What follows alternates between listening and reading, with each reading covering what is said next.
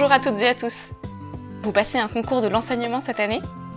Bienvenue sur le podcast Passe ton agrég. Je m'appelle Caroline et j'y raconte mon expérience de préparation à l'agrégation interne d'histoire géo, du tout début jusqu'à la réussite. Vous y puiserez inspiration, encouragement, motivation et quelques conseils pour vous projeter et croire en vos chances tout au long de cette année riche en défis. Bonne écoute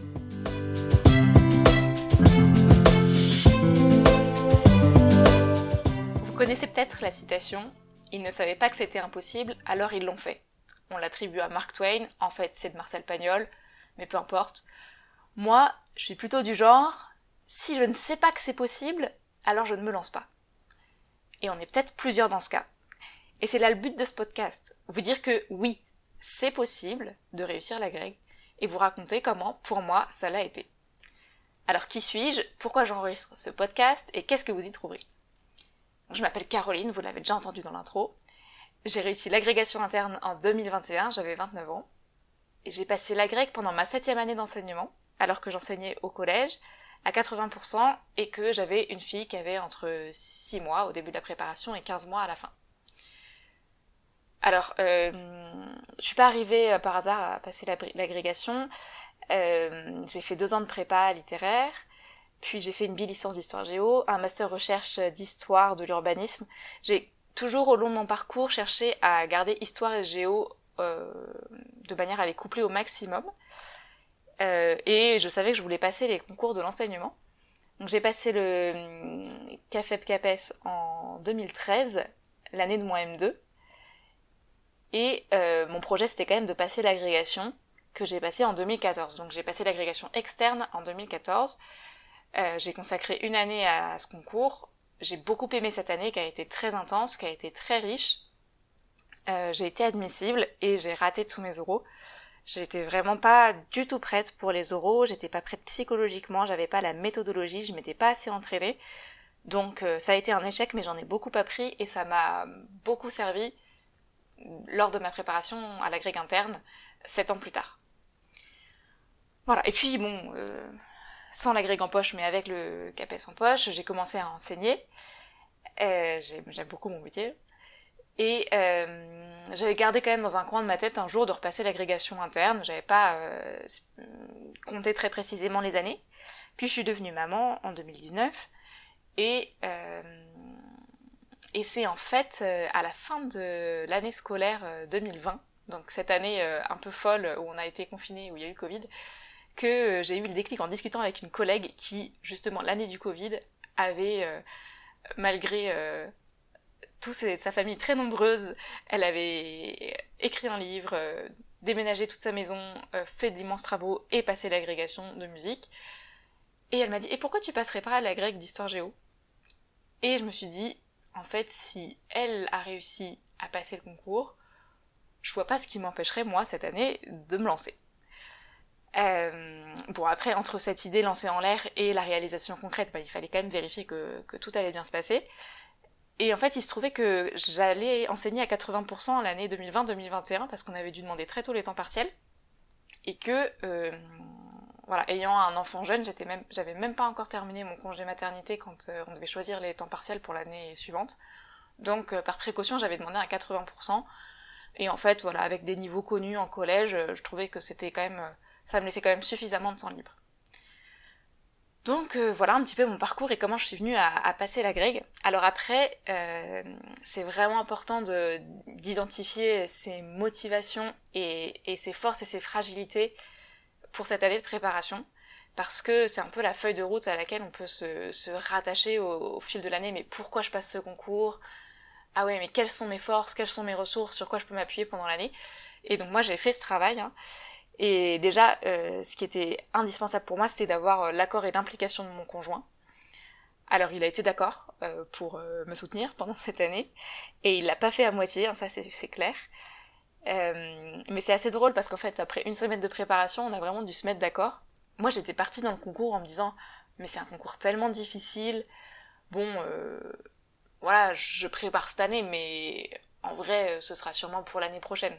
Et je sais qu'on est beaucoup de candidats à se dire ça.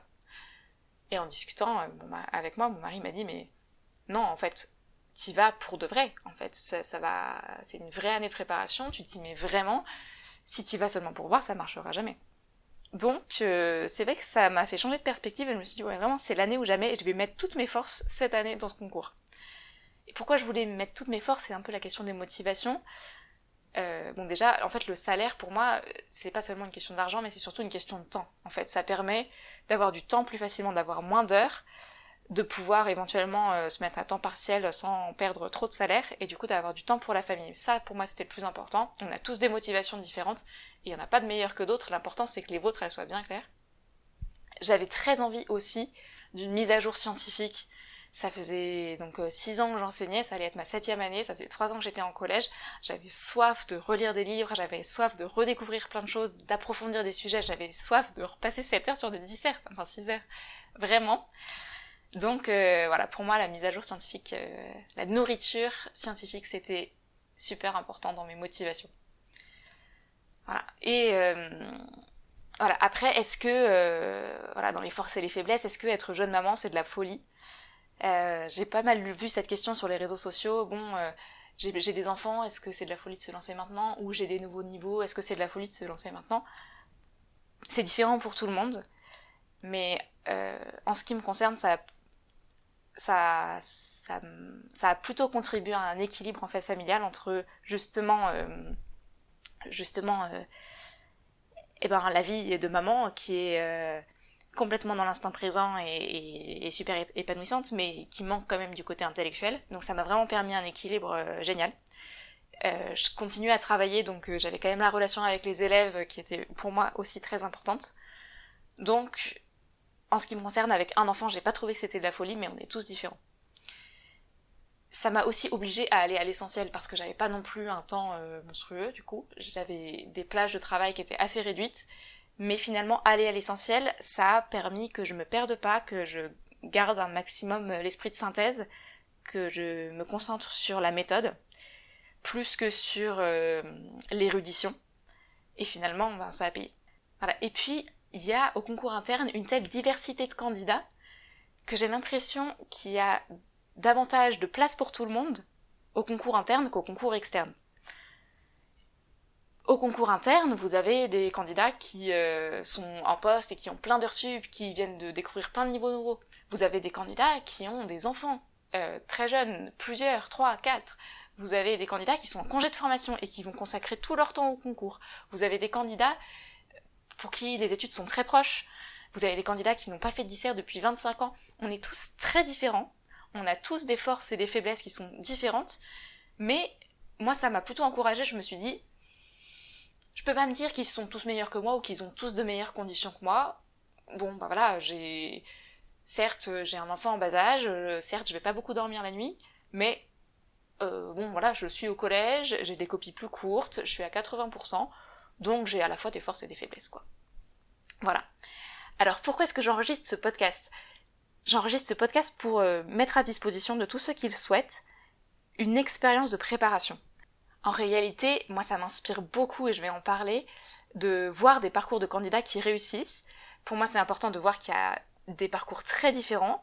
Euh, je propose le mien pas du tout comme euh, un modèle, mais voilà comme un exemple parmi d'autres.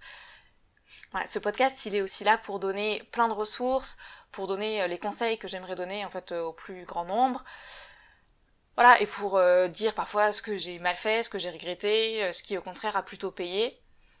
Et voilà, vous mettre tout ça à disposition. Donc, qu'est-ce que vous y trouverez? Vous y trouverez d'abord un récit d'expérience chronologique dans l'année de préparation, hein, du début, le, le, choix de se lancer, le choix de la, formation, euh, puis euh, voilà les, les, dernières révisions jusqu'aux écrits, les écrits, et puis euh, la préparation des oraux et les oraux jusqu'au résultat. Je ferai ça en deux séries. Donc une première série qui concernera les écrits, le planning général en fait jusqu'aux écrits, puis une deuxième série qui, qui sera consacrée à la préparation de l'oral. Voilà, et ben en tout cas, euh, j'espère que vous y trouverez euh, de quoi vous motiver, de quoi vous nourrir, de quoi euh, ouvrir des chemins auxquels vous n'avez pas forcément pensé pendant votre année de préparation. J'espère que au fil des épisodes, on pourra communiquer et que vous pourrez me poser vos questions et m'indiquer euh, ce qui pourrait vous être utile. Ce podcast, il sera là tout au long de l'année pour vous encourager, pour vous motiver dans les différentes étapes de votre préparation. L'idée c'est que vous abandonniez jamais et que vous arriviez à croire que vous êtes à votre place. Ceux qui réussissent le concours, c'est ceux qui vont jusqu'au bout. Donc moi je vous souhaite de ne jamais abandonner et si ce podcast peut aider, alors tant mieux. Merci beaucoup d'avoir écouté cet épisode. C'est une grande première pour moi d'enregistrer un podcast, alors je serai très contente d'avoir vos retours. N'hésitez pas à m'écrire à l'adresse caroline.pastonagreg.com et partagez avec vos collègues si vous pensez que ça peut leur être utile. Enfin, pour ne pas louper la sortie des nouveaux épisodes, abonnez-vous. Je ne sais pas exactement à quelle fréquence ils sortiront, donc mieux vaut s'abonner.